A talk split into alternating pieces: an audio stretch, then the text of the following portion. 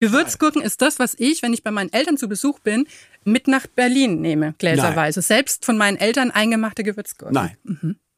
Gewürzgurken oder Salzgurken? Gewürzgurken. Ja, Ja. Gewürzgurken. Ich liebe Gewürzgurken. Mein Vater hat den traurigen und rührenden, etwas melancholischen Satz gesagt. Das Einzige, was der Ulrich von mir vererbt bekommen hat, ist seine Liebe zu Gewürzgurken. Oh Gott, das ist aber schön.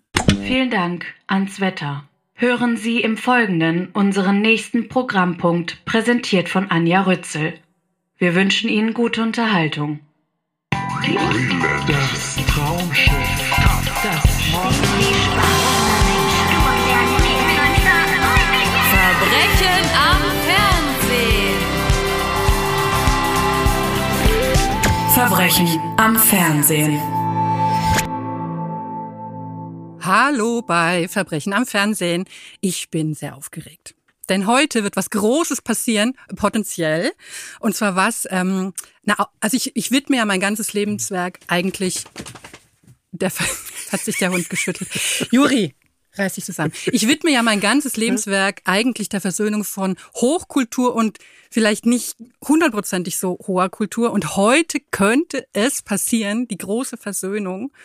Denn ich habe zu Gast, und ich freue mich sehr, den Schauspielgiganten, möchte ich sagen, Ulrich Mattes. Hallo. Hallihallo, Frau Rützel. Ja, Ähm, wenn ich das sagen darf, Ja. auch ich habe in meinen drei Jahren, als ich Präsident der Filmakademie war, gesagt, eins meiner Ziele, in Anführungsstrichen oder auch nicht in Anführungsstrichen, besteht darin, E und U ein bisschen näher zusammenzubekommen. Heute passiert den Hochmut der, ja, heute passiert's, unter anderem heute passiert's, den Hochmut sozusagen der Arthouse-Fritzen und manchmal auch den Hochmut der äh, Populär-Fritzen im Kino, das ein bisschen abzubauen und zu sagen, die anderen machen doch auch irgendwie, äh, haben ihr Publikum und es ist richtig und so, das zusammenzukriegen. Äh, insofern bin ich hier goldrichtig bei Ihnen. Absolut. Und ich freue mich so sehr, äh, dass es mir gelungen ist, sie heranzukobern. ähm, weil mir ist nämlich aufgefallen, dass ich diesen Podcast eigentlich auch wirklich total gut dazu nutzen kann, mir Leute, ich will nicht sagen einzubestellen, aber vielleicht äh, äh, heranzulocken, die ich einfach gerne mal treffen möchte. Und da Sie ja gerne mal meinen Hund treffen wollten. Nein, ich wollte vor allem auch Sie gerne treffen, weil ich ja ein Verehrer Ihrer Schreibkunst bin, Ja. wenn ich das kurz äh, und Natürlich. aber doch deutlich sagen darf. Nein, nein, ich schaue weniger Trash-TV, als dass ich Ihre Artikel darüber lese im Spiegel und ich äh, finde, Sie machen das unnachahmlich. Sie schreiben sehr lustig und aber auch empathisch. Und in dieser Mischung aus Humor und Empathie ist sozusagen das ganze Trash-TV schon ein bisschen aufgehoben und auch beschrieben. Denn beides kann man entwickeln. Man kann da, darüber lachen, aber man kann auch gerührt sein. Genau. Das ist, haben Sie sehr schön gesagt. Das freut mich auch sehr, weil viele Leute ja manchmal denken, ich mache mich so darüber lustig, Nein. aber das ist nicht der Fall. Nein. Das muss das- man nochmal deutlich sagen. Deswegen verehre ich sie ja so. Und weil sie das nicht tun, trotzdem sehr lustig darüber schreiben. Gut, wir können hier auch aufhören. Ja, Für wir können uns gegenseitig loben. Im Prinzip äh, haben wir uns Oder ich einmal. Sie. Ja, wir, wir, wir seifen uns einmal geschwind Nein, nein. zusammen ein. Nein, nein, Ja. alles gut. Wir hören jetzt mal, was Schmausi, unsere allwissende Fernsehstimme, über sie sagt, denn unser Gast kriegt ja immer eine Fernsehsendung zugeordnet. Und da gucken wir mal, was Schmausi so zu Ihnen eingefallen ist. So, liebe Anja, wer ist heute dein Gast? Na, kommst du schon drauf? Ulrich Mattes. Oder, warte mal, sollen wir sagen, Frau Rützel? Ja, ja, ja. Ulrich wird nämlich genau wie das Feuilleton mit L geschrieben. Heute hält die Hochkultur Einzug. Ulrich Mattes.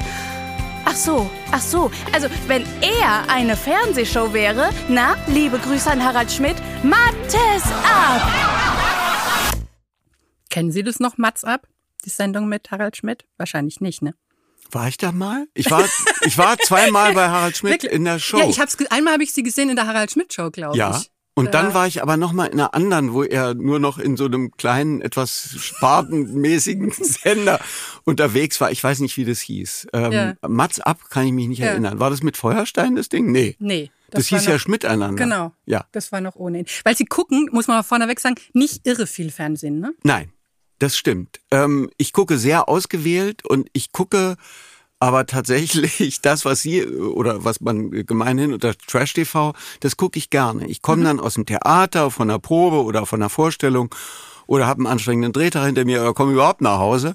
Will mich dann noch äh, ablenken, unterhalten und ich bin da auch überhaupt nicht hochmütig, sondern ich habe meine absoluten Favoriten, wie sich noch herausstellen wird mhm. im Laufe der nächsten mhm. äh, fünf Zehn Stunden. Stunden. ja, ich war nicht ganz so ja. üppig wie Sie mit meinem kleinen ja. Witz.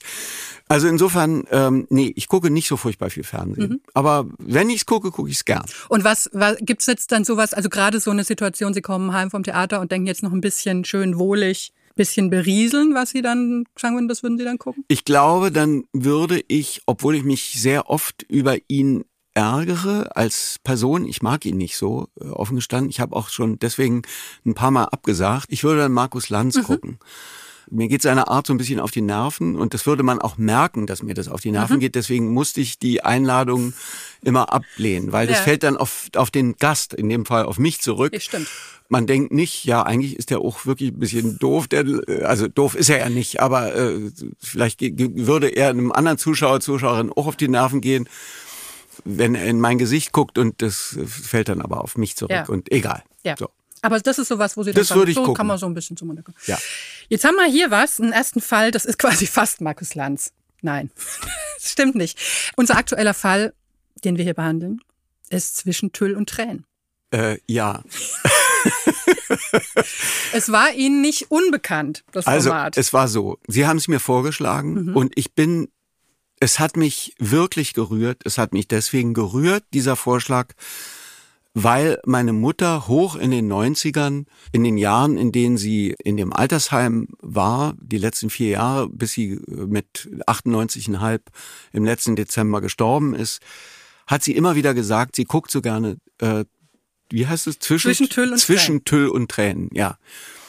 Und dann habe ich mir das auch mal angeguckt und dachte natürlich, äh, naja, warum guckt man sich denn sowas an? Und dann habe ich es aber auch begriffen, dass meine Mutter in dem hohen Alter irgendeine Art von äh, Sehnsucht nach, wie soll ich sagen, nach, nach Glücksversprechen mhm. hat. Und in dieser Sendung geht's darum. Ja. Da steht eine Braut, eine zukünftige Braut, zieht diese zum Teil ja scheußlichen Kleider an. Man selber, ich habe dann auch gedacht, oh weia, das bitte nicht. Und dann sitzt da noch die äh, bucklige Verwandtschaft auf dem Sofa und sagt, Mensch, Gisela, äh, schöner geht's gar nicht. Und sie sagt, naja, finste Mutti, ich weiß nicht so richtig. Und man selber denkt, nein, nimm es nicht. Und dann steht noch irgendein, meistens mit einem lustigen Dialekt ausgestatteter äh, Brautkleidberater dabei und sagt, na, fummelt da noch rum und fummelt da noch rum und finden sie wirklich die Spitze hier und so. Und das hat, als ich mir dann angeguckt habe, als meine Mutter sagte, dass sie das so gerne guckt, dachte, also hat es mich unabhängig davon, dass meine wirklich knapp 99-jährige Mutter das so gerne guckt, hat es mich auch als Sendung an sich gerührt. Ich kann mich dann über solche Formate einfach nicht lustig mhm. machen, weil ich ahne, dass viele äh, wahrscheinlich eher Frauen doch als Männer, äh, Frauen das gucken auch, weil sie sich entweder danach sehnen, äh, auch nochmal Braut sein zu können oder wie das war, als sie Braut waren. Und meine Empathie offen gestanden, ist groß genug, um äh, mich davon rühren zu lassen, mhm. von, von dieser Art von, ja, bald ist die Hochzeit und was wird Manfred sagen? und äh, guck mal hier mein Kleid, Mutti, und findest es nicht schön. Und, und dann steht man da so und man ahnt, dass fast jede zweite Ehe geschieden wird in Deutschland. Und noch ist sie aber nicht geschieden, sondern sie hat, sie ist noch nicht mal verheiratet und hat nun ein Kleid an. Und insofern habe ich das äh, fast mit feuchten Augen gesehen. Okay. Also, jetzt komme ich mir ganz vor, jetzt komme ich mir schon vor wie der hartherzigste Mensch der Welt. Sind sie nicht? Ja, nein. In, in, nein. nein. In, in, in, dem Fall, vielleicht im Fall, was, was Hochzeiten angeht, bin ich total äh, unsentimental. Das ist, glaube ich, so die Sache. Ähm, ich sag noch mal ganz kurz was zum, zum Format für diejenigen, die es nicht kennen. Zwischentüll und Trenn ist so ein richtiger Dinosaurier. Ich habe mal nachgeguckt, es läuft gerade die 1266. Nein. Sendung diese Woche. Ich hoffe, meine Mutter hat das nicht schon mit 64 geguckt, sondern Vielleicht, erst also, in den 90ern, als sie schon ein bisschen, naja, also ich sage das mit großer Liebe für meine Mutter, aber ich hoffe nicht, dass sie das, ich glaube auch nicht, dass ja. sie das schon äh, so lange geguckt hat, sondern nur in ihren letzten entdeckt. Jahren. Ja. ja. Und ähm, jede, also es läuft auch tatsächlich immer wochentags. Und äh, wir folgen also in jeder Folge drei Bräuten auf der Suche nach ihrem Brautkleid. Das ist sehr gleichförmig und wir lernen dabei verschiedene BrautausstatterInnen kennen, die da so ihr Möglichstes im weitesten Sinne versuchen. und es ist sehr gleichförmig. Also wir sehen, es ist immer in diesen Brautstudios und dann ähm, gibt es immer ein Begleitpersonal, das dabei sitzt und das beurteilt und so. Aber die Bräute sind so anders. Ja, das stimmt. Das, also das sage ich jetzt einfach ja, mal. Stimmt. Nein, ich habe es ja irgendwie anderthalb Mal, vielleicht muss ich mich outen, nicht nur einmal, sondern anderthalb Mal mir angeguckt. Man und dann kommt schnell Bräute, rein. man kommt schnell rein und man identifiziert sich, also wirklich in dicken Anführungszeichen, dann natürlich auch mit einer Braut. Die eine ist einem sympathischer, die andere findet man wirklich ganz doof, die dritte findet man super nett. Und insofern denkt man, hoffentlich greift sie nicht zu einem Fummel, wo man wirklich in Ohnmacht fallen will. Auch als Mann, der ich jetzt, jetzt äh, selten in meinem Privatleben Brautkleider trage. So. Ich muss ja sagen, ich, ich weiß nicht, woher meine übergroße Distanz kommt zu, zum Komplex Hochzeit allgemein. Ich erinnere mich, dass ich schon als Kind geweint habe, als mir mal eine Barbie mit Brautkleid geschenkt wurde. Ach nee. Ja. Aus Verzweiflung. Aus nicht Verzweiflung? aus Rührung, offensichtlich. Nein, nein. Ist schon Wo klar. ich so dachte, ich will, Ja. ich wollte doch wenig überraschend lieber einen Plüschhund. Und was soll ich denn jetzt damit? Und so. Und es schien mir auch gleichzeitig so, ich bekomme diese Barbie, also so habe ich es mir hinterher zurecht äh, gedengelt, weil ich so dachte, das ist so nach dem Motto, es ist wie so ein, ich will nicht sagen Todesurteil, aber es ist so nach dem Motto, hier hast du eine Barbie mit Brautkleid, du bist zwar gerade fünf Jahre alt, aber das ist dein Weg und äh, es, es geht kein Weg dran vorbei. Und ich habe erst später verstanden, ist gar nicht mein Weg. Geht auch ein Weg dran vorbei. soll ich Ihnen was sagen? Sie werden sa- sagen, was ist denn mit dem los? Aber ich bin ohnehin nah am Wasser gebaut Mhm. und bei sämtlichen Hochzeiten in meinem Leben, in denen ich, also da ich selber noch nicht geheiratet habe, waren es Fremde, ich habe immer geweint. also re reelle Hochzeiten jetzt. Reelle Hochzeiten von Freunden Ja. von mir oder von Ja. Verwandten. Ich habe jedes Mal geweint, weil es mich zutiefst rührt, dass jetzt dieses Paar beschließt, bis dass der Tod uns scheidet. Man ahnt bei manchen Paaren, ich sage jetzt nicht, äh, obwohl ich kann es ruhig sagen, bei der ersten Hochzeit von meinem Bruder habe ich schon gedacht, na, das hält doch bestimmt nicht keine anderthalb Jahre und so war es dann auch. Und trotzdem weine Ja. ich, weil ich äh, irgendwie diese ganze Atmosphäre und da wird irgendwie Musik gemacht und der Pfarrer hält eine feierliche Rede und so. Also irgendwas ist daran, was mich zutiefst rührt. Vielleicht auch die Vergeblichkeit, die ich schon ahne, des Wunsches, dass man doch ewig glücklich sein möge. Ja. Mich rührt das. Und wie gesagt, also ich, sentimental bin ich nicht, aber sehr leicht zu rühren. Also ich habe auch ein schon Unterschied. bei Hochzeiten geweint, aber mehr so bei royalen Hochzeiten. also das Ja, ist, das ist offen gestanden was, was mich auch, vor allem die, das englische Königshaus, das verbindet uns, Frau Rützel. Ich Ach, kenne nein. Ihre, Be ich bin auch, ich will nicht sagen Royalist Doch, wie Sie. sagen Sie es. Nein.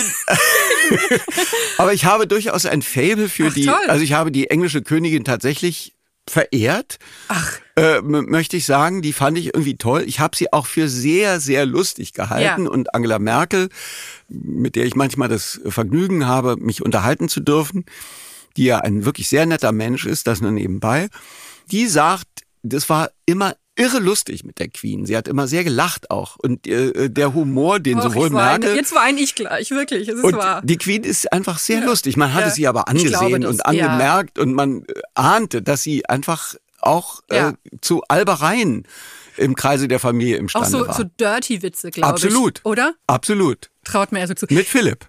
Der gute Philipp. Der gute Philipp. Äh, würden Sie sagen, dass Sie so ein Verhältnis zu Angela Merkel haben, dass Sie mit ihr auch mal zwischen Tüll und Tränen gucken würden? Nein. Hm, okay. Das war ein Versuch was wert. Nein. Ja. Also das äh, würde ich ihr nicht zumuten wollen. Ja. Metaphorisch gesprochen würde ich sagen ja. Aber real nein. Okay, das nehme ich so. Da, Das, kann, da, Okay. das kaufe ich.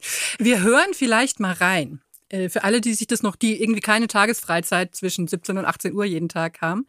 Was ja eigentlich, muss ich sagen, auch so eine schöne Verbindlichkeit hat. Deswegen verstehe ich das auf eine Art sehr gut, dass ihre Mutter das dann irgendwie entdeckt hat, weil es ja den Tag auch so ein bisschen rahmt. Vielleicht. Das stimmt. Ne? Dass man sagt, man hat da so jeden Tag eine Sendung.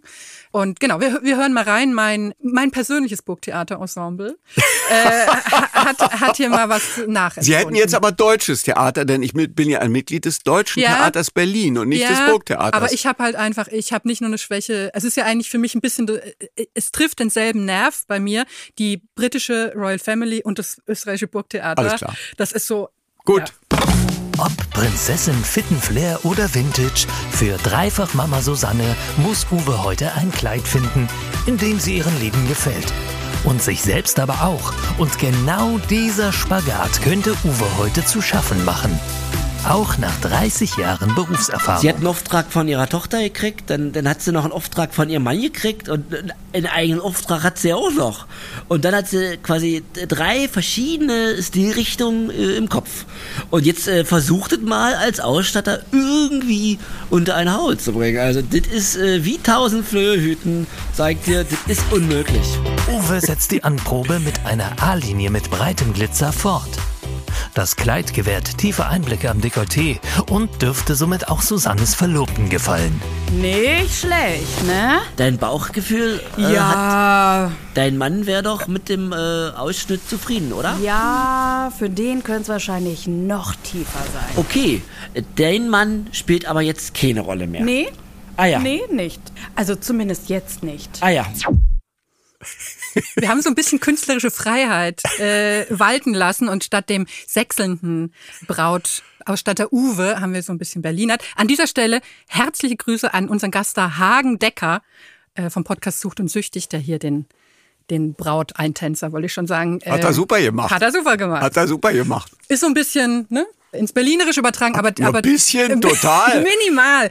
Aber total. Die, die, die Grundstimmung ist, äh, glaube ich, geblieben. Geblieben, ne? Ja. Genau, also so geht's irgendwie zu, kann man sagen. Und mich, also ich weiß nicht, ich finde es so ein bisschen tragisch, muss ich sagen. Es rührt mich, ich verstehe Ihren Punkt der Rührung zu sagen, mh, die, die hoffen, die kommen hier raus, die stehen auf diesem Podest, wenn sie ihr Kleidern haben, werden begutachtet. Und eigentlich ist es so ein bisschen die, die, die Hoffnung wieder, wieder die Statistik natürlich, die genau. alle haben. Ne? Genau. Und dann werden ja auch so die Beziehungen, werden nur so ganz kurz angerissen, die dahinter stehen, hinter diesen Hochzeitsplänen. Und immer nur so in Schlaglichtartig mit so Urlaubsfotos, wo ich so denke, das sind so die guten Seiten der Beziehungen, die so geschlaglichtert werden. Aber eigentlich denke ich mir, ich denke immer, da ist so mehr dahinter, was so, was so totgeschwiegen wird in diesem ganzen Ding. Also es gibt so einen äh, Fall in dieser Episode, aus der jetzt der Ausschnitt kommt, da heißt es so, die haben getrennte Wohnungen und wollen es auch so beibehalten. ähm, nach der Ehe.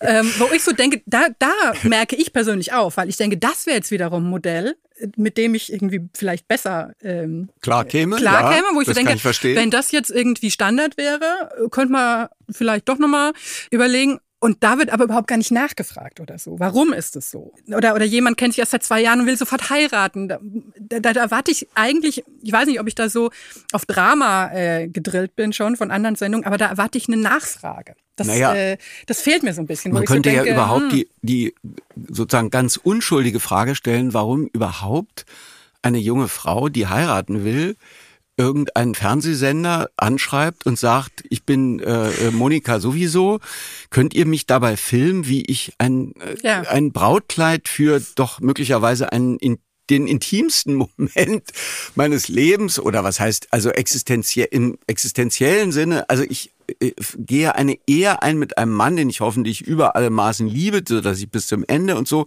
Und dabei soll jetzt irgendwie die halbe Nation oder zumindest meine Mutter und noch ein paar andere die und Frau Ritzel den Nachmittag äh, verbringen. Also das allein das ist ja schon eine Frage, die ich mir jetzt unschuldig mhm. stelle. Warum macht man das? Was ist das für ein Bedürfnis? Sind es diese 15 Minuten Ruhm von Andy Warhol zu sagen, ich will auch einmal ins Fernsehen kommen und sei es äh, mit der Mutter und der Schwester noch mit auf dem Sofa und dann wollen wir zu dritt uns in 20 Jahren, wenn die Ehe schon gescheitert ist und die Kinder beim Mann gelandet sind und irgendwie so, gucken wir uns das dann traurig an oder äh, wenn die Ehe gut gegangen ist nach 20 Jahren, guck mal Manfred, so war das damals und so. Also ich, äh, ich, ja. ich, ich weiß nicht so richtig, früher hat man super acht Filme gemacht für die Familie.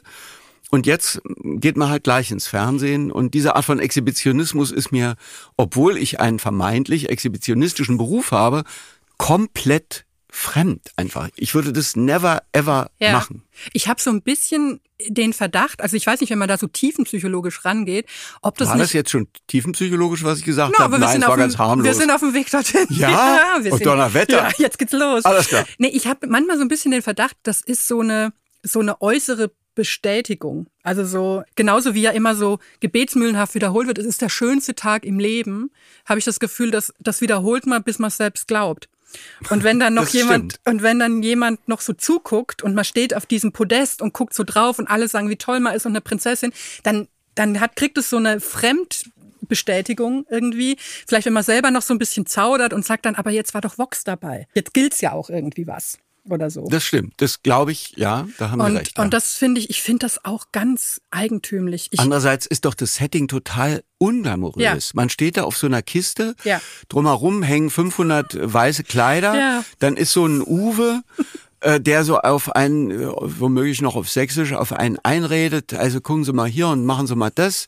Und so, das ist ja nicht wirklich, äh, wie soll ich sagen, Capri oder Monaco. Es ist ganz und bestimmt nicht irgendeine Capri. Kutsche, sondern es ist irgendwie ein hell ausgeleuchteter Laden, in Ja. dem man jetzt äh, öffentlich zur Schau gestellt wird. Und eigentlich Glamour ist das Gegenteil davon. Also mich schon auf dem Sofa überkommt mich da so eine, so eine, das ist ja fast wie eine Brautkleid-Lawine, was da hängt. Also Ja. die schiere Menge und die schiere Masse, das ist so, wie man, glaube ich, schneeblind werden kann. Ka- ka- Wird man da irgendwie glitzerblind oder so, dass man so denkt, nicht noch eins. Und dann weiß man doch nach dem fünften Kleid, weiß man doch eh schon nicht mehr, was jetzt irgendwie gut ist und was schlecht ist oder so. Ach doch, bei, bei der Sendung, war- ich hatte doch einen klaren Geschmacks und dachte, nee, aber- das nicht, das Ja, Ja. das, das Mittel, das 2 Plus. Ja. So dachte ich schon. Also ich könnte eigentlich auch der Uwe, ich könnte Uwe werden. So Wenn mal meine Schauspielkarriere stagniert, dann äh, Kriegen Sie ein schönes bordeauxfarbenes Jackett und dann läuft der Laden. So ein Musical-Besucher. Ja. Jackett. So ein das stimmt, ja, Musicalbesucher. Ich trage vielleicht mal meine Anklageschrift vor, die ich da diesbezüglich vorbereitet habe. Die geht aber im Prinzip auch in diese Richtung. Zwischen Tüll und Tränen serialisiert den sogenannten schönsten Tag im Leben und seine pompösen Begleitumstände zur standardisierten Stangenware. Prinzessin, Fit to Flair oder Boho, im überschaubaren Musterkatalog findet sich für jede die passende Schablone. All das kommt extrem steif aus dem Rumpf. Wir wünschen natürlich für die anstehenden Ehen von Herzen alles Gute. Absolut. Also das ist, glaube ich, so ein bisschen das, wo ich so denke, wenn man mal überlegt, für welches Publikum ist es eigentlich gemacht. Gut, ihre, ihre Mutter, die so ein bisschen vielleicht den Rührungsspeicher damit aufgefüllt Also hat sie, oder äh, so. sie hat, sie war schon noch fit genug, Ja. um zu sagen, naja, eigentlich kann man das nicht gucken. Und das ist ja Okay. irgendwie schon, ja, ja, ja, Ja. Also sie hat es ein bisschen ironisch geguckt, Ja. weil sie eh ein humorvoller und äh, selbstironischer Mensch auch war. Aber trotzdem, glaube ich, hat sie es auch geguckt mit der Mischung aus heile Welt und Ironie. Mhm. Und das kann ich verstehen, sozusagen. Also beides kann ich verstehen und beides ist in der äh, Sendung auch statthaft. Und Ja. so insofern äh, finde ich das eigentlich eine gute Form, das zu gucken. Ja. Ich, natürlich gucken das ausschließlich Frauen. Welcher Mann soll denn so eine, so eine Brautsendung gucken? Also wirklich. Ich glaube auch. Ähm, und ich, und eher ältere Frauen ahne ich als irgendwie äh, 30-Jährige, die selber vielleicht jetzt Ja. heiraten oder so. Ich, ich glaube, ab 60 aufwärts. Ah, interessant. und das ist ja auch Ja. Okay. Also ich, total okay. ja, ich äh, Also- finde es auch immer doof, wenn im Theater gesagt wird, doch, wieder nur alte Leute oder so. Ja, Mensch, man ist doch gut, wenn die ihren Hintern hochgekriegt haben und nicht vorm Fernseher sitzen, äh, sondern ins Theater sich eine Ja. Theaterkarte gekauft haben. Insofern, ich bin da nicht so äh, alters äh, Ibaba. Altersüberwacht. Ja, Gibt's das aber, dass man sagt, äh, und, und Ja, natürlich. Ja, alle wollen ja irgendwie äh, Hipster-Publikum und junge Leute und so. Und Also ich- ich, ja. freue mich erstmal, wenn die Bude voll ist Ja. und ob da nun ein paar über 75 äh, drin sind und ein paar weniger sozusagen 21. Das finde ich jetzt erstmal nicht so schlimm. Ich verteile einfach keine Noten Ja. Über die Leute, die ins Theater kommen, sondern ich freue mich, wenn die Bude voll ist. Das zählt. Und Ja. ob die nun jung oder alt oder so, ist es erstmal wurscht. Ja, okay. Ich würde sagen, wir urteilen jetzt mal hier zwischen Tüll und Tränen ab. Und ich, ich sag's jetzt schon mal spoilermäßig, ich glaube, ich bin heute wirklich über die Maßen milde. Aber das macht ja nichts. Es ist ja auch mal Ich schön. habe ein bisschen mit meinem mit meinem Gerührtsein habe ich auf sie einge, ja, ja. Durch Osmose ist hier bin ich aufgeweicht. Aber ähm, ich, ich sag mal so. Sozialstunden. Also es kommt gut davon. Ein bisschen mehr, vielleicht Individualität. Naja, nee. Es ist Doch, okay. natürlich, ja, man, kann bisschen- ja, man kann ja immer alles bisschen- besser machen. Ja, man kann ja, man kann ja Wünsche äußern. Aber Ja, absolut. Ich, ich wünsche Ihnen noch weitere 1200 Folgen, weil why not? Ne? Am Ende. So würde ich auch sagen. Oder? So, jetzt kämen wir zu Ihrem Mitbringsel. Sie haben was mitgebracht, was Sie gerne gucken. Let's Dance? Genau das. das ich habe jetzt so ein bisschen bescheiden und schüchtern ja, getan. Das hat, gefällt mir gut. Weil gefällt mir gut. Ich gucke wahnsinnig gerne Let's Dance. Ja. Bald kommt's ja wieder. Stimmt. Also bald ist ja, jetzt bald übertrieben. Im Februar, ne? Oder? Es startet doch immer Genau. irgendwie kurz nach Dschungelcamp. Ja, Ja. Dschungelcamp gucken Sie auch. na, selbstverständlich. Ja. Aber Dance, können Sie erzählen, warum? Was ist es? Also, einmal glaube ich, ist es die, ist es die Mischung aus, es findet ein Wettbewerb statt. Man kann für jemanden sein oder gegen jemanden sein, weil es scheiden Leute aus. Das finde ich gut. Ich bin ja sehr sportinteressiert und sportbegeistert. Ich gucke sehr viel Sport Haben Sie eine im Fernsehen. Lieblingssportart? Leichtathletik. Ach. Eindeutig Leichtathletik. Mhm. Ja. Habe ich selber auch so harmlos betrieben als pubertierender äh, Knabe. Bin ich, habe ich Hochsprung, Weitsprung waren so meine Disziplinen. Ich war jetzt nicht super gut, aber ich habe es gerne gemacht und war da auch sportlich einfach und interessiere mich nach wie vor. Also bei Olympia gucke ich 15 Stunden am Stück. Ich habe schon mal einen Film, war jetzt keine Superrolle, aber ein paar Drehtage abgesagt, um Nein. komplett Olympia gucken Wirklich zu können. wahr? Ja. Ja, also Olympia ist für mich ein großes Ereignis nächstes Jahr. Ja. Paris gucke ich wieder, wenn ich kann. Komplett durch. Komplett durch. Äh, Gewichtheben der Frauen. Alles. Ich gucke auch so, alles. Auch so Dinge, die so nachts dann irgendwie. Orchideen-Sportarten sozusagen. Ja. Ich gucke wirklich begeistert Sport. Auch das ist, glaube ich, wie vieles im Leben äh, Kindheitserinnerung. Mhm. In dem Fall eine selige. Mein Vater, der nicht sehr viel Zeit hatte durch seinen Beruf, der war Journalist beim Tagesspiegel in Berlin. Äh, Sport hat er mit seinen beiden Söhnen, meinem Bruder und mir, dann doch sehr begeistert geguckt. Meine Mutter musste dann leise die Radieschen und die Käsestullen reintragen und die Gewürzgurken, Gewürzgurken um dieses Thema, ne? wesentliche Thema nochmal Ja. kurz äh, so Genau, wir haben, wir anzutriggern. haben eben schon über unsere gemeinsame Liebe zu Gewürzgurken, äh, nämlich. Genau, ja. So, also ähm, insofern Sport, ähm, aber jetzt bin ich vom Thema abgekommen. Ach so, das Wettbewerb, Wettbewerbsmäßige. mhm, Dann finde ich es irgendwie sexy im weitesten Sinne, irgendwie diesen doch tollen Tänzerinnen und Tänzern irgendwie äh, zugucken zu können. Die tanzen einfach gut, die Profis. Und dann im Sinne des Amüsements und der Rührung manchmal. Eben, Sie merken, das ist ein Wort, das ich doch jetzt heute öfter im Munde Ja, führe. gefällt mir. Ähm, ja, wie gesagt, ich bin leicht zu rühren und aber die Mischung aus Schadenfreude, wenn man jemanden nicht so mag und Rührung, wenn man denkt, Mensch, der oder die hat sich ja schon entwickelt. So, dann ist diese einfach aus äh, Unterhaltsamkeitsgründen sehr gut zusammengesetzte Jury. Mhm. Mozzi ist meine absolute Favoritin. Die finde ich, äh, die ist einfach ein netter Mensch, Ja. lustig, Ja. originell, auch zu Herzen gehend. Äh, die ist super. Sie ist überwältigungsbereit. Oder Absolut. sie, sie lässt es zu, dass sie dann wirklich manchmal auch nicht sprechen kann und so. Und das kaufe ich ihr jedes Mal ich komplett auch. ab. Also Mhm. Ich auch. Im Gegensatz übrigens zu Jorge, der unabhängig von seinen Sprachproblemen, glaube ich, einfach ein äh, eher kühler Mensch Ja. ist. Er ist der so tut zwar so temperamentvoll Ja, ja. kubanisch, aber äh, ich glaube nicht, äh, ich, da ist viel äh, Show ja, ist, äh, und er Gemache. ist sehr in Character irgendwie immer, ne? Dass man denkt, das ist jetzt hier so, Seine Rolle Ja. sozusagen. so ja. der flamboyante, Genau. exaltierte. Lambi ja. natürlich auch, der spielt ja noch mehr die Rolle von Lambi, Mhm. so dass er sie mittlerweile, glaube ich, auch verinnerlicht hat. Ich äh, ahne, dass der irgendwie eigentlich harmlos freundlich sein kann.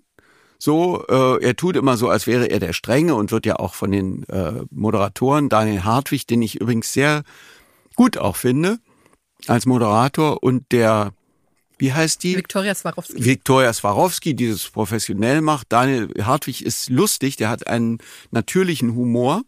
Er hat so. halt dieses Verstruppelte, ne? So in sich. Ich. Er ist so ein bisschen so. Er ist so seine Frisur. weiteren Sinne. ne? Er ist wie seine Frisur, aber er äh, ist schlagfertig und ist irgendwie lustig. Und dann, wie soll ich sagen, habe ich, als ich pubertierend war, auch getanzt, Mhm. also so Standard und äh, Cha-Cha-Cha und so, mit mäßigem Erfolg. äh, ich weiß noch, dass ich mal einmal ein Turnier bestritten habe und Siebter wurde. Von- es waren aber nur, wie viel Sie dürfen raten, Frau Ritzel? Waren es acht? Nein, es waren tatsächlich nur sieben. Aber mein Vater war ganz begeistert. Mensch, ihr habt, wart die einzigen, denen man angemerkt hat, dass es euch Spaß Na. macht. So, Ja. während alle anderen schon so zugerichtet waren, so Ja. schreckliche 13-jährige äh, Standardtänzer mit Fliege und ausstaffiert und schrecklich und furchtbar haben wir so gewackelt und gemacht und hatten irgendwie Rhythmus im Blut. Insofern, also Tanzen finde ich irgendwie schön. Mittlerweile bin ich zu alt, um noch in die Disco zu gehen, aber zwischen 20 und 30 bin ich, glaube ich, viermal die Woche bis morgens um vier.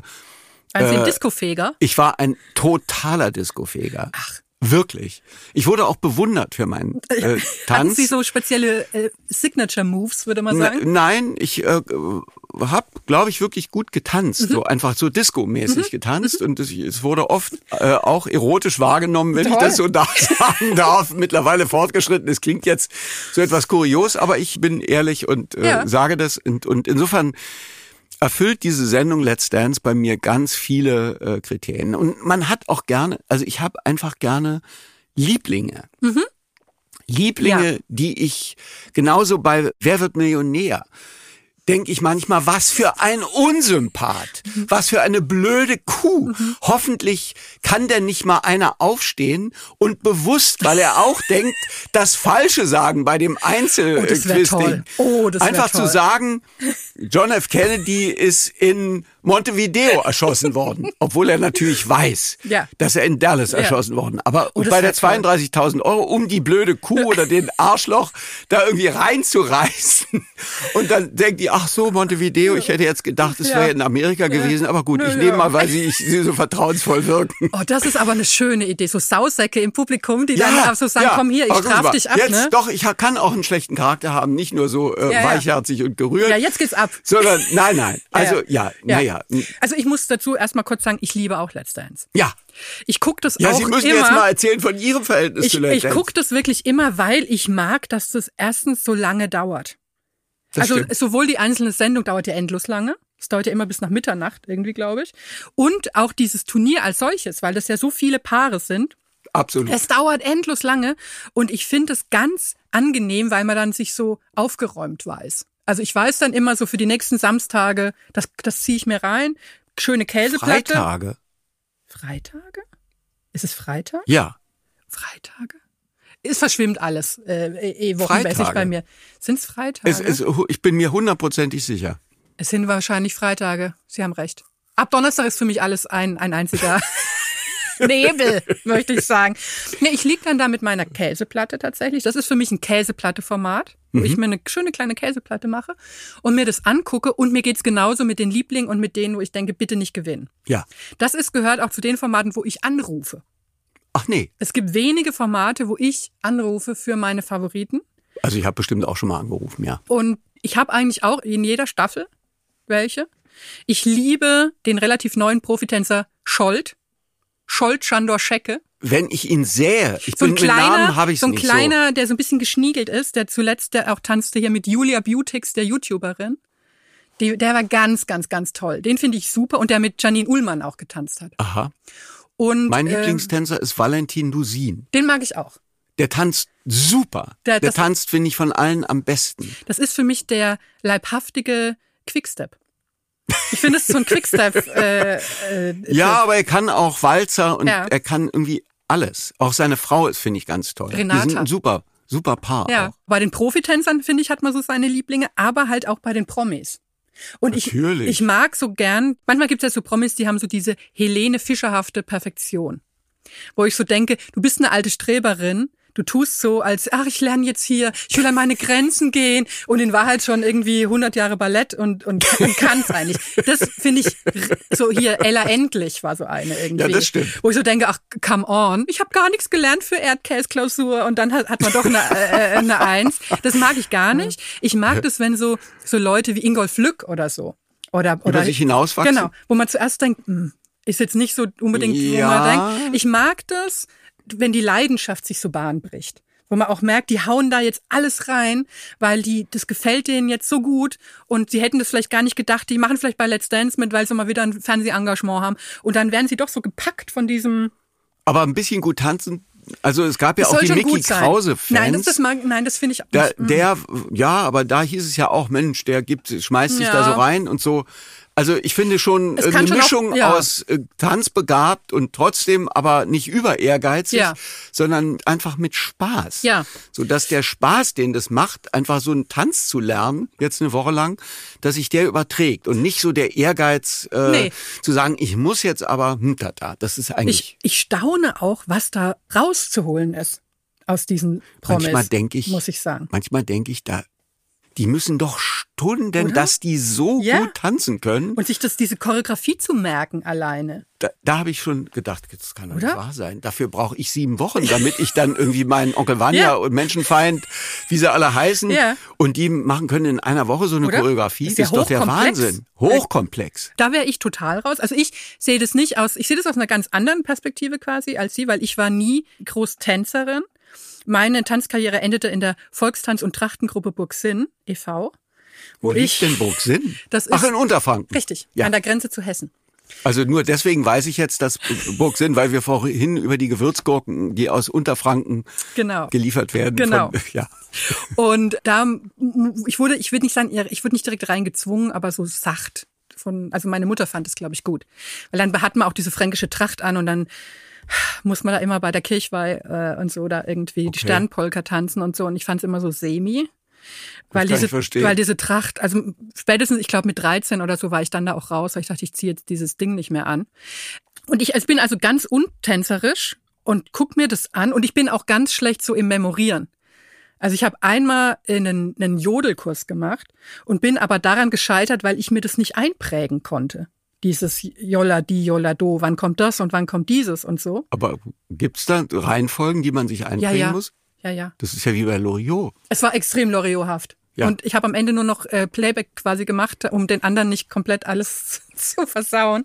Und deswegen, ich kann mir solche Abfolgen überhaupt nicht merken. Solche standardisierten Figuren. Doch, das kann ich mir gut merken. Ich habe ja übrigens, wenn ich kurz in eigener Sache Reklame machen Gerne. darf, ich habe ja zum ersten Mal eine Rom-Com, eine Weihnachtskomödie spielen dürfen. Die Hauptrolle wird am 8. Dezember gesendet. Oha. Und da habe ich einen Tanzlehrer gespielt. Nein. Und musste mit einem, ja. ja. es fügt sich.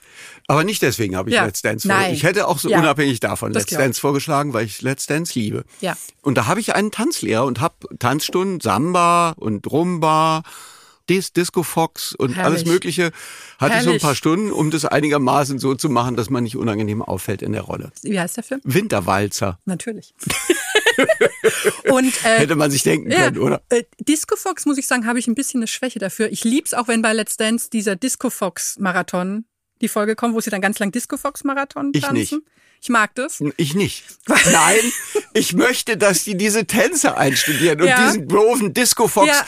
Also Disco Fox ist so ein da da da da. Das ist ja bei der Hochzeit von von von den Bräuten in Dis wird Eins, zwei, Tipp. ja Ja. ganz genau. Vor und zurück. Ich Die kann es Brezel. immer noch. Ich liebe die Brezel. Ich musste sie lernen für meinen Winterwalzer Tanzlehrer. Ich liebe die Aber Brezel. es hat Spaß gemacht. Ich liebe das Körbchen. Gibt's doch noch? Ja, ja. Brezelkörbchen. Das ist so, weil das ist, glaube ich, meine Jugend Haben in Sie der das Disco. auch in Unterfranken? Natürlich, in der Disco Why Not? Alles klar. Und in der Disco Charivari.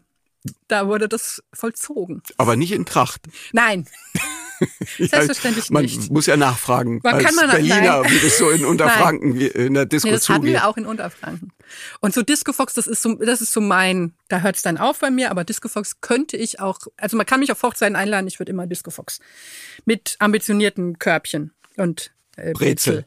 Ja, Das kann ich prima. liefern, viel mehr nicht. Aber toll. Und was war so Ihr Lieblingstanz? Was würden Sie sagen? Jetzt, nee, In damals, als oder ich jetzt, wenn Sie hier so den Tanzlehrer da Auffrischungskurs hatten, gibt's da irgendwas? Samba finde ich irgendwie gut, Rumba muss man so mit den Hüften wackeln. Das hat irgendwie diese lateinamerikanischen fand ich irgendwie fand ich irgendwie lustig. Ja. Es ist so völlig anders als das, was man, was man sonst so macht. Ja, So und äh, die Standard Tango habe ich mich schwer getan. ja. Ich muss ja sagen, es gibt so manche Tänze aus der Geschichte von Let's Dance, die ich mir, also ich, ich habe ja so Go-To-Sachen auf YouTube, die ich mir angucke, wenn ich schlecht gelaunt bin. Vieles mit Ameisenbären tatsächlich. Ameisenbären werden gefüttert und essen dann lustig aus so einer Schüssel mit Teig oder so. Liebe ich. Okay. Ähm, und aber ich liebe auch Alexander Klavs Tanz den Paso Doble mit Isabel Edwardson. Das macht er bestimmt super. Das macht er ganz toll. Ja, ja. Und das gucke ich mir, aber es ist, er ist so, wo ich denke, jetzt, jetzt spießt da einfach gleich jemand aus dem Publikum auf, weil kein Stier in der Nähe ist oder so. Und das liebe ich. Der hatte auch gewonnen. Der hat auch gewonnen. Ja. Isabel Edwardson finde ich auch nett. Ja. Also jetzt nicht die Jetzt- allerbeste nee. Tänzerin, aber sie ist sympathisch, Ja. finde ich. Finde ich Die, auch. die spielt auch bestimmt Mau Mau in den Drehpausen. ja, ja, so. die ist so patent, ne? Ja, so, Patent. genau. Wen, wen finden Sie sonst noch gut? Von, also Valentin, also die Louisines hatten wir ja, schon. Ja. Ich mag nicht so Christian Polanz. Ich, ich habe vor dem richtig Angst, ja, auf eine Art. Ja. Weil ich, ich glaube, dass das ein richtiger Schinder ist. das glaube ich auch. Und der ist, der tanzt auch so, so verbissen und jetzt der Mhm. Und- Arm muss noch sitzen und die, äh, Ja. der kleine Finger muss abgespreizt sein. Und er das ist so ein legt- Über-Ehrgeiz, den ich nicht so, also passt nicht zum Thema Tanz, Mhm. Nee. finde ich. Der könnte auch, ich weiß nicht, irgendein Sachbearbeiter sein, der die bis zum letzten Komma die Stelle noch aus. Ja. So, also Ja. hoffentlich hört ihr das jetzt nicht. Nein. Das, ich will jetzt Liebe niemandem Grüße. zu nahe Nein. treten, aber äh, Nee, ich finde, ich finde auch, er hat so dann eine. gibt's ja diesen Italiener Massimo Sinato, Ja. Mhm.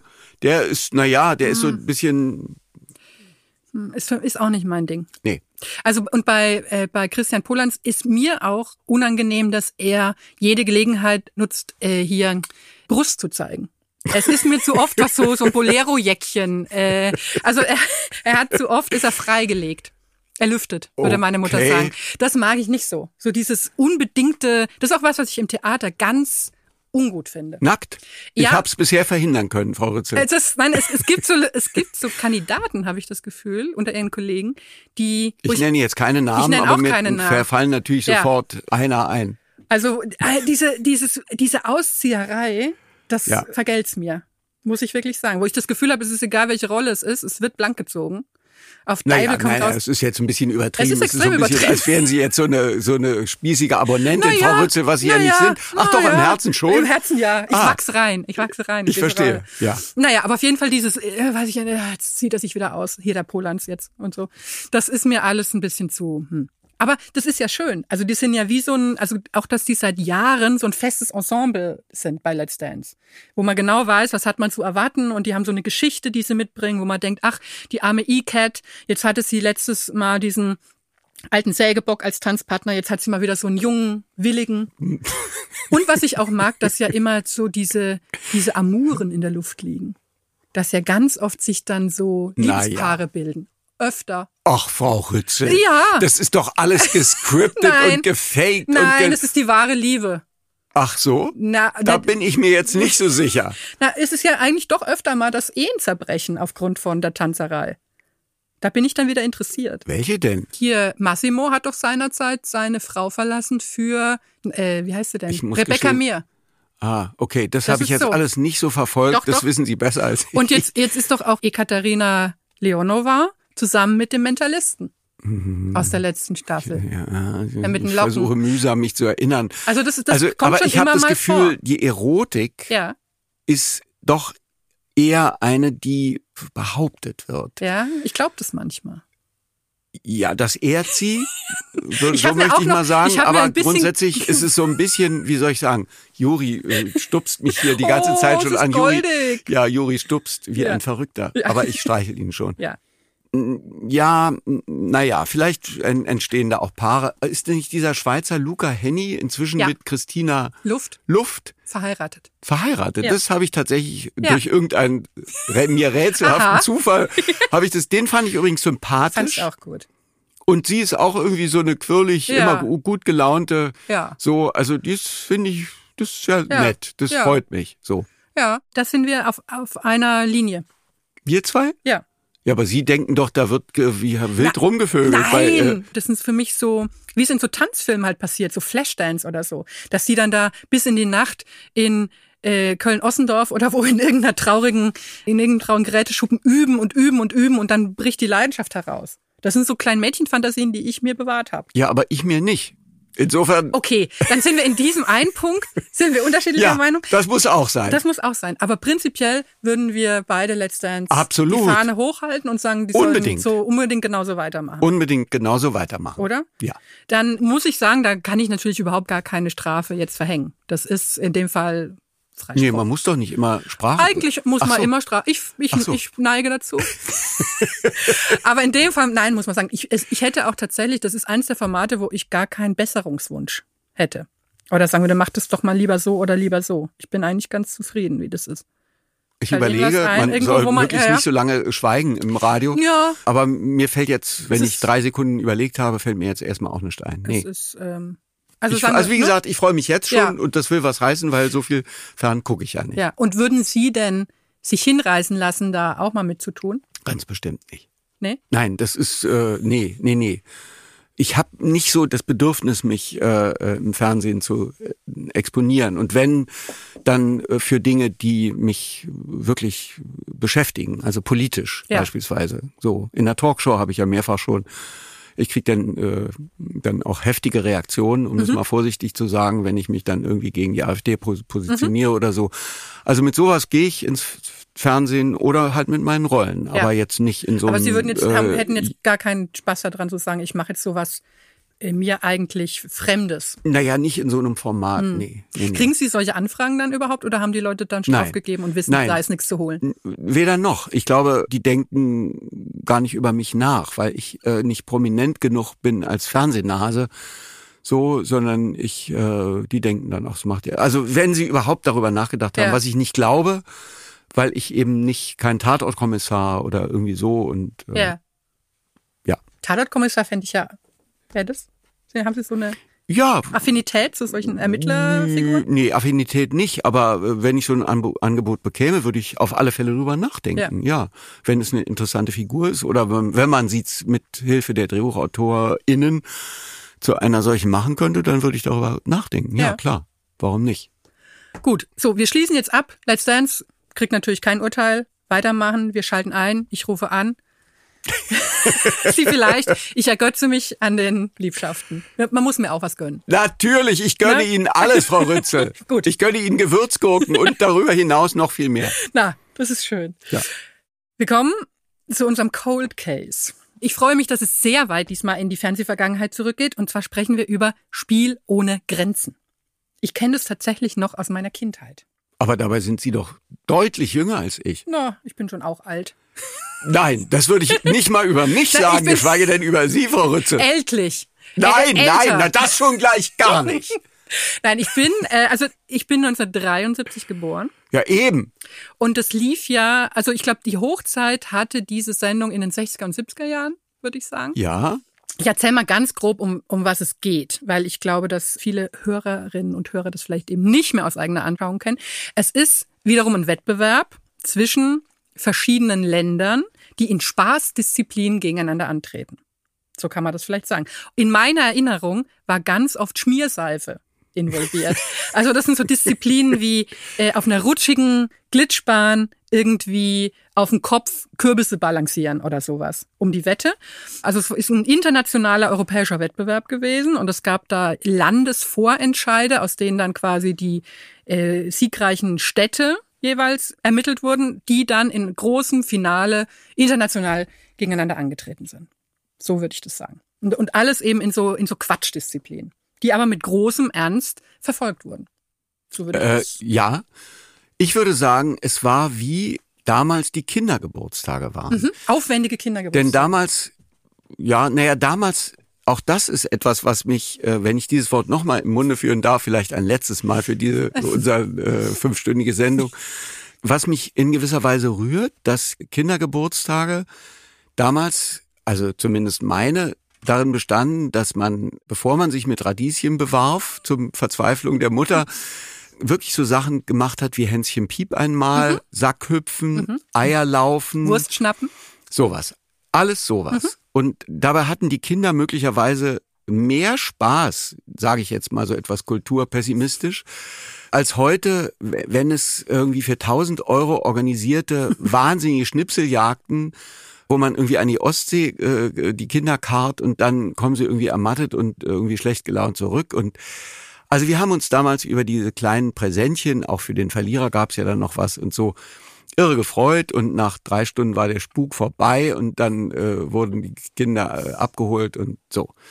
Und etwas von dieser in dem Falle möchte ich wirklich mal, äh, obwohl ich das sonst immer vermeiden würde, aber da würde ich wirklich irgendwie von der guten alten mhm. Kindergeburtstagszeit haben diese äh, Wettbewerbe was gehabt. Mhm. Sie hatten natürlich auch ein erklärtermaßen politisches Ziel, nämlich Europa in irgendeiner Weise zu definieren und zwar nicht über den von äh, Schumann und oder de Gaulle und Adenauer und so äh, ausgehandelten bemühten Verträge, sondern durch Spaß, mhm. durch gute Laune zu sagen, ach, Europa ist doch was Tolles. Es kommt irgendein Kaff aus England, aus der Schweiz, aus Belgien, aus Italien, aus Deutschland, aus den Niederlanden zusammen und man rutscht gemeinsam, man versucht irgendwelche Bälle von A nach B zu transportieren und freut sich darüber, dass es äh, keine Weltkriege mehr gibt, sondern ein zumindest für äh, diese anderthalb Stunden oder zwei vereintes, im Spiel vereintes Europa. Mhm. Ich habe mir jetzt äh, in der Vorbereitung auf unsere Sendung so eine, also es war unbeschreiblich langweilig, unglaublich und ich dachte, dass ich das damals, ich bin mir nicht sicher, ich glaube, meine Eltern fanden es auch langweilig und doof. Die haben das dann nicht geguckt, aber mhm. mein Bruder und ich, mhm. wir haben es geguckt, wir waren halt Kinder.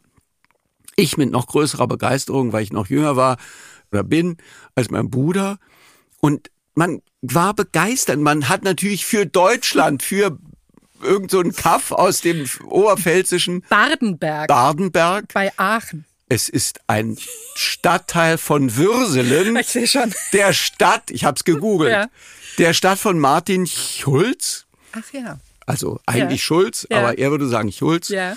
Und die traten halt gegen immerhin Montecatini, irgend so eine Thermenstadt aus Italien, mhm. die war mir bekannter als Badenberg und so, die, dann traten die an. Ich habe natürlich den Deutschen immer die Daumen gedrückt, wie man so war, auch äh, bei Leichtathletik oder sonstigen Wettbewerben ist man dann doch bis heute irgendwie eher für die Deutschen als für die Portugiesen, mhm. so ist man nun mal. Mhm. So.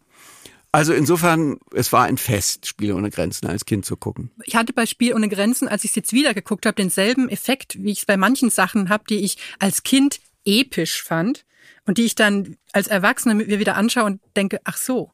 Also ähnlicher Effekt hatte ich bei, kennen Sie Sängerkrieg der Heidehasen? Nein. Von James Krüss. So Ach ja. Ich liebe das. Das stimmt. Ja, jetzt fällt's mir ein, wo Sie James Krüss... Sängerkrieg der Heidehasen. Ja. Und, und so, und ich habe das als Kind, das ist so ein... Ähm, Stimmt. Ja, Jetzt wie soll man sagen, ein. Singspiel, Hörspiel. Ja. Ich habe das als, wo es um einen Gesangswettstreit, naja, der Kaninchen halt irgendwie genau. geht. Und ich habe als Kind das angehört auf einer Kassette und dachte, das dauert drei Stunden. Es ist eine, ein, ein Epos. Und habe das irgendwann als Erwachsene mir angehört, es dauert eine halbe Stunde einfach. Und jetzt auch ähm, Spiel ohne Grenzen dauert eine Stunde 50. Ja, und, und man werden, hatte das Gefühl, es hört ja. nicht auf. es ist, es, es war für mich der als Kind ein solcher oder? Wochenhöhepunkt, dass ich, wenn ich die Anekdote kurz, man Na, kann bitte. es rausschneiden, ich hatte eine, mir für eine Warze, die ich auf der Fußsohle hatte, als Elfjähriger, eine riesige Warze, mir in der Apotheke so ein Mittel besorgt. Mhm. Und da hatte ich äh, statt äh, irgendwie einen Tropfen zu machen, irgendwie 20 raufgemacht, weil ich dachte, dann geht's schneller. Dann, geht's schneller, klar. dann so war der Tinktur Fuß entzündet und ich musste drei oder vier Tage ins Krankenhaus. Und zwar an einem Mittwoch, als Spiel ohne Grenzen kam. Mhm. Und dann habe ich geweint, geschluchzt, geschrien, getobt und habe gesagt, ich kann jetzt nicht ins Krankenhaus. Heute Abend ist Spiel ohne Grenzen. Und dann wurde mir von dem der das irgendwie ulkig fand, dem Arzt, der meine Mutter und mich da besänftigen musste, weil es so harmlos war mit meinem Fuß, hat er gesagt, ich stell dir einen Fernseher oh ins Zimmer. War das nicht toll? toll? Und Toll. dann habe ich mit irgendwie drei anderen, also es waren vier Bettzimmer, da alle so in meinem Alter, haben wir Spiele ohne Grenzen im Krankenhaus, ich mit meinem entzündeten Fuß geguckt. So süchtig Toll. war ich nach diesem Scheiß. Toll. Ja, Camillo Felgen ja, Ka Ka mit der äh, Felgen, Ausstrahlung der eines Herrenausstatters von C und A, aber damals fanden den alle toll. Ich habe Camillo Felgen nochmal gegoogelt und jetzt kommt's. Ich habe ihn auch gegoogelt.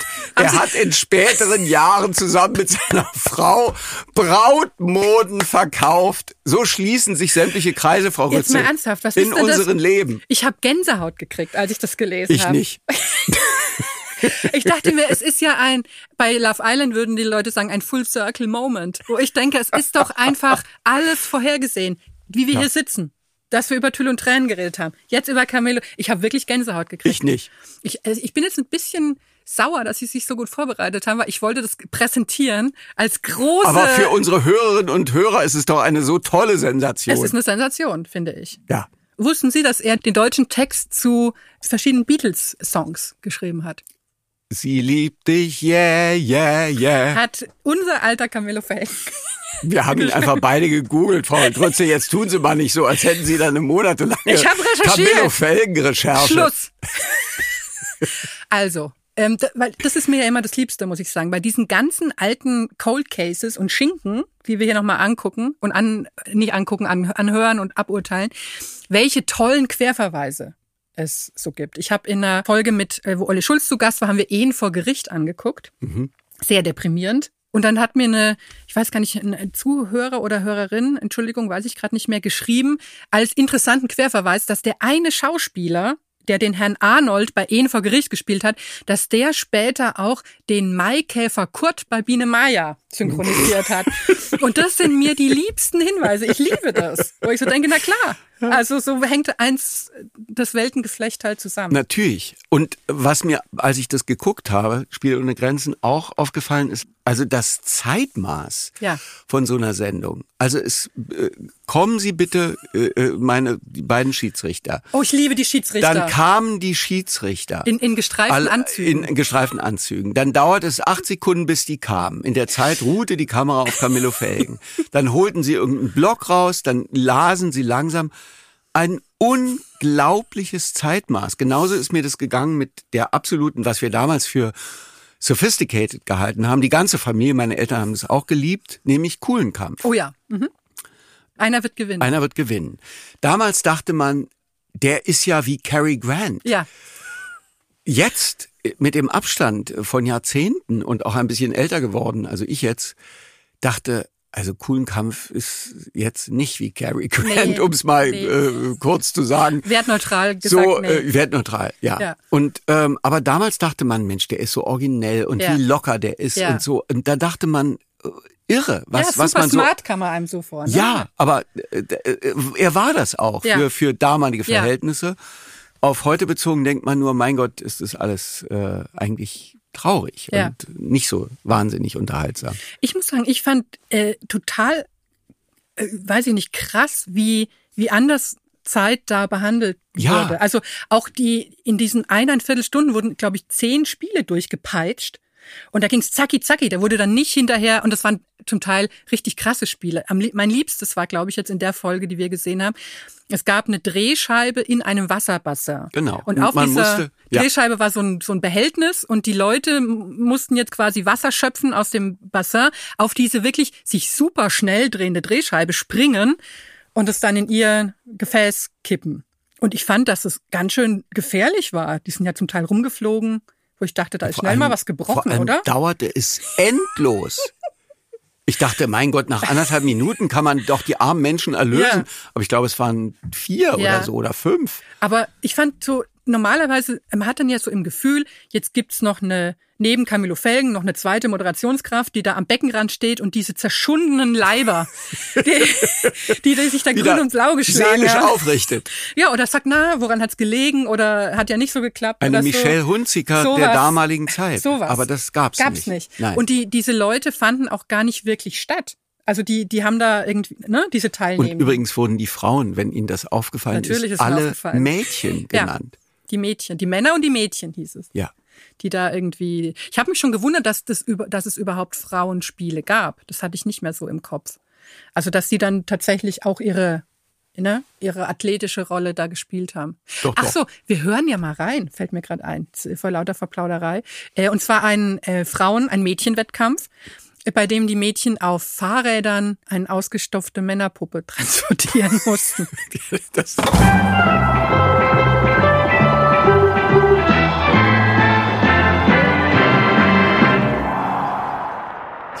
und hier sehen Sie nun einträchtig beieinander drei Mädchen und drei Jungs sitzen. Sie haben ein kleines Stell dich ein hier auf diesem Platz. Und auf der Gegenseite, da sitzt die Freundin auf einer Bank im Park. Und diese Freundin möchte der Freundin hier unten mal ihren Boy für kurze Zeit ausleihen. Aber das sieht nur so aus. Sie verstehen sich recht gut untereinander, denn sie spielen ja beide für ihre Stadt in unserem Fahrradrennen. Aber ich habe gerade einen Joker hier gesehen. Zwei sogar. Auch zwei. Zwei Joker. Aha. Die Schweiz Italien. und Italien. Italien spielen also in diesem Spiel den Joker. Wir sehen ein Lämpchen bei der Schweiz und jetzt müssen wir ein Lämpchen von Italien. Ja, diese beiden Lämpchen, also die Schweiz und Italien, spielen den Joker. Achtung! Attention! Ja, wenn die Damen mit uns Männern immer so umgehen würden, das hätten wir dann wohl auch gar nicht so gerne. Die Kandidatin aus Großbritannien kämpft noch mit ihrem Mann. Er will nicht so recht.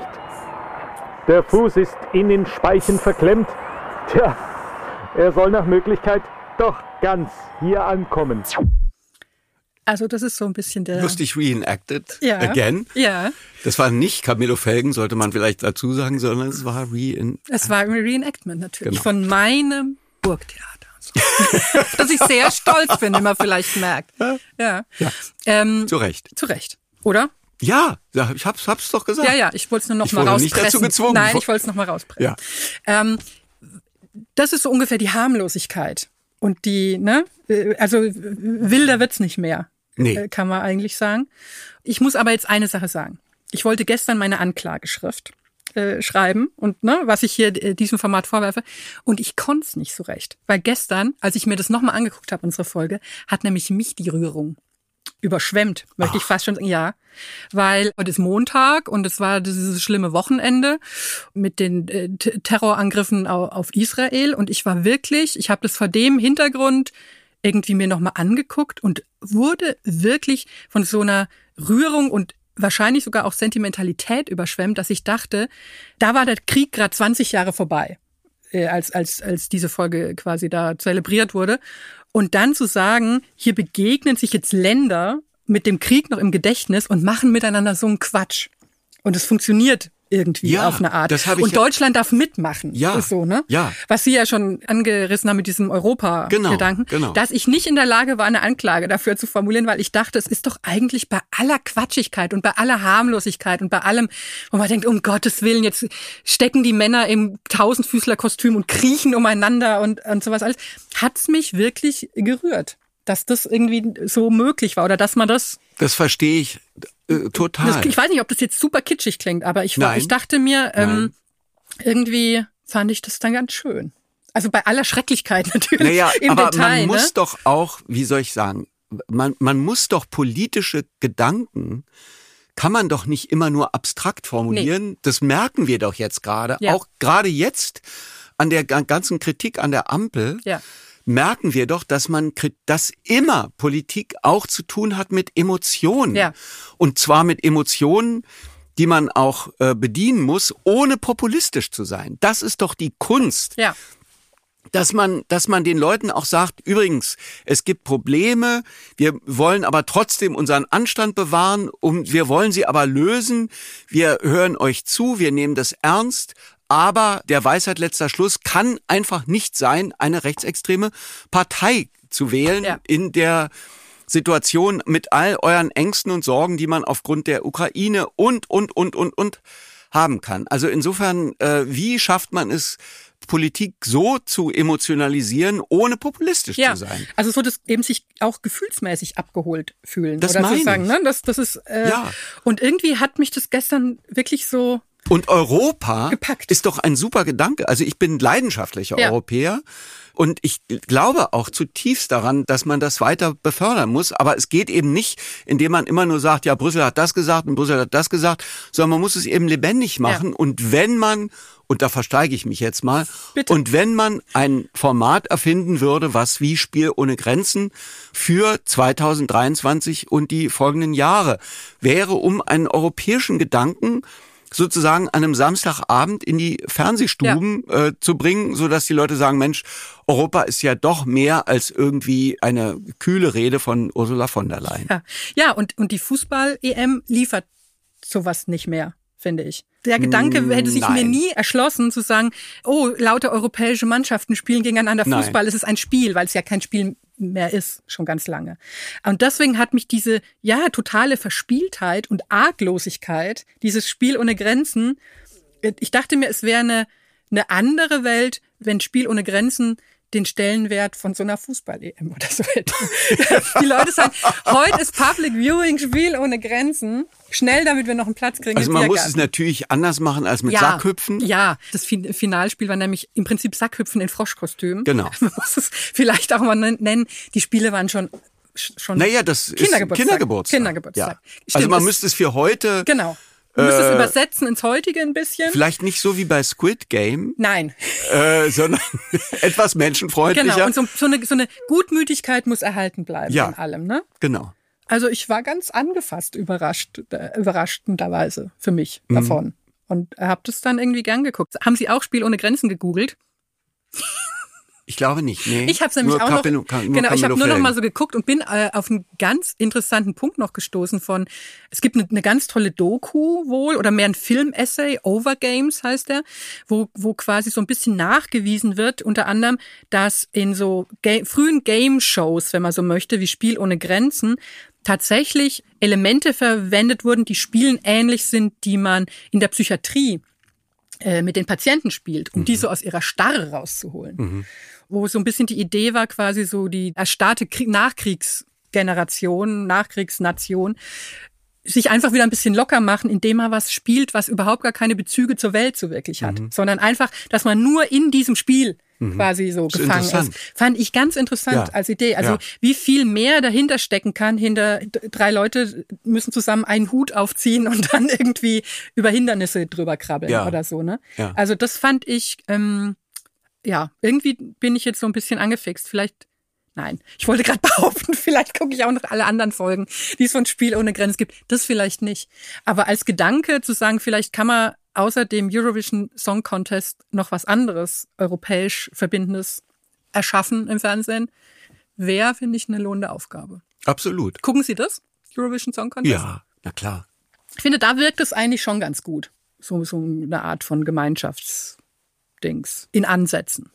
Ja, dadurch, dass Australien und ja. äh, Israel und äh, also ist jetzt der europäische Gedanke ist jetzt nicht so im Vordergrund, ja, sondern eher so äh, der menschenfreundliche, genau. der genau. Humanitätsgedanke. Wir sind alle und die queere Gemeinde darf mal irgendwie ja. ihre äh, sich wohlfühlen ja. und äh, wird auch ein bisschen mitgefeiert. Ja. So, das ist so eher der Gedanke, ja. finde ich, als ein europäischer. Ja, das stimmt. Gedanke. Es hat, es, es müsste was, was allgemein verbinden es aber nicht dezidiert jetzt irgendwie auf europäische nee, Dings. Vielleicht nee. entwickeln wir schnell nachher noch was. Ja, natürlich. Und, und pitchen geschwind. Das ja. wäre doch noch eine, eine spektakuläre Wendung. Ein europäischer Tanzwettbewerb vielleicht oder so. Ja, es, es, es ist müsste, schon wieder zu ehrgeizig. Es muss, es muss, glaube ich, es müsste eher was, so was Feier, Normales, ja, ja, Lustiges. Äh, ja vielleicht auch nicht, also ja, naja, Spiel ohne Grenzen hat ja auch was Kompetitives. Ja. Da geht's ja auch, wer, wer, gewinnt jetzt, aber es sind so harmlose Sachen, ja. Dass man eben auch an den Zweiten Weltkrieg wahrscheinlich nicht mehr denken, nee. überhaupt nicht mehr musste, sondern selbst die wirklich von den Deutschen äh, auf furchtbare Weise überrannten äh, Völker haben wahrscheinlich jetzt nicht gedacht, ach, da sind die scheiß Deutschen, sondern die haben gedacht, ach, da ist irgend so ein Kaff ja. und die sind jetzt im Sackhüpfen ein bisschen besser und äh, ja. gönnen wir es ihnen doch und ja. so. Und das war ein super Ziel, ein indirektes. und genau, Deutschland hat am Ende gewonnen. In der Badenberg-Folge, ja. Richtig. Und hat 44.000 Mark äh, gewonnen. Das ist irgendwie so die Siegesprämie. Und da hatte ich eventuell schon, ich, es ist echt, ich hatte nahezu Tränen in den Augen, als dann eine Riesenwurst präsentiert wurde. Ja, da standen drei Männer, die hielten die so schräg und das sollten die Badenberger jetzt unter sich aufteilen. Also es, es, äh, nee, die, nee, nee, das war eine Wurst, die Badenberg dem Zweitplatzierten geschenkt hat. Ach ja, So war das. Weil, Stimmt. Weil dann kam doch noch der italienische Repräsentant mit einer riesigen Mit Pulle. Chianti, Chianti-Korbflasche. ja Wahnsinn. Und das, da dachte So eine Olle, wo man in der Pizzeria schon damals auch nur äh, 2 Mark 50 bezahlt hat, aber ist egal. aber das, das fand ich Die ganz Geste rührend. zählt. Diese, weil die, die Harmlosigkeit dieser meterlangen Riesenwurst, da dachte ich mir, das ist wirklich. Das stimmt. Ähm, es war für mich so, ein- hat so eine entwaffnende Naivität gehabt, wo ich dachte, ach. Ja. Deswegen, es war für mich eine schöne Erinnerung daran, dass das Fernsehen auch eine, eine bei allem, was ich so bekrittele und gerne bekrittele, auch eine herrliche Weltflucht einfach darstellt. Natürlich. Und das äh, muss man vielleicht auch nochmal sagen. Absolut. Ja. Na, selbstverständlich. Deswegen gucken, gucke ich doch auch so einen Quatsch wie Dschungelcamp letztendlich mit Begeisterung. Ich, man kann nicht immer nur irgendwie äh, Nietzsche lesen. Nee. Also was ich eh nicht tue, aber Ich habe nicht so nee sagen, als, als hätte ich das auch als hätten Sie es heute Morgen nach dem Noch Frühstück gerade noch mal noch, noch mal kurz Ja. was nachgeschlagen. Nein, nein, äh, nein. nein. Nee. Deswegen, Also ja. ja. Das äh, können wir allen Zuhörerinnen und Zuhörern mit auf den Weg geben. Nicht immer nur Nietzsche, auch ein bisschen Let's Dance. Finde ich als Botschaft gut. Absolut, hundertprozentig. Ja, Es war wunderbar. Es fand hat, ich auch. Es hat mir sehr viel Spaß gemacht. Juri auch. Juri auch. Ich habe ein bisschen Angst, ob Juri mit mir nach Hause geht oder er ist ein bisschen rein fanat in sie. Ich habe das gemerkt. Nicht seine Art sonst, aber Na gut. Wir verhandeln das gleich noch aus. Ja. Und äh, vielen, vielen Dank, dass Sie hier waren. Ich danke sehr herzlich, Frau Rützel. Und ähm, adieu. Adieu. Oh, noch vergessen. Ach so, jetzt haben wir das nicht äh, abgeurteilt. Ich würde sagen, Spiel ohne Grenzen kann man eigentlich auch fast straflos äh, außer Konkurrenz äh, davon kommen lassen, weil es ja schon auch so alt ist. Aber ich würde sagen, wenn wir Nein, es in das ist kein Grund. ja? Nein, das ist kein okay, Grund. keine positive Altersdiskriminierung. Nein. Dann würde ich sagen, wenn wir es in die heutige Zeit übertragen wollen, was ja jetzt angedacht war, würde ich mal hierzu neigen. Bewährung. Also ein bisschen nachbessern müsst, minimal nachbessern müsste man dann ja schon. Ja. Gut. Haben wir das, habe ich noch dran gedacht. Sehr Mhm. gut. Ich neige dazu, nämlich manchmal diese Regularien zu vergessen. Aber super. Perfekt. Vielen, vielen Dank. Das war toll. Vielen Dank. Das war Verbrechen am Fernsehen. Wenn euch der Podcast gefällt, freuen wir uns sehr, wenn ihr ihn weiterempfehlt. Folgt dem Podcast da, wo ihr eure Podcasts hört oder aktiviert die Glocke bei Spotify, um keine neue Folge zu verpassen. Bis nächste Woche.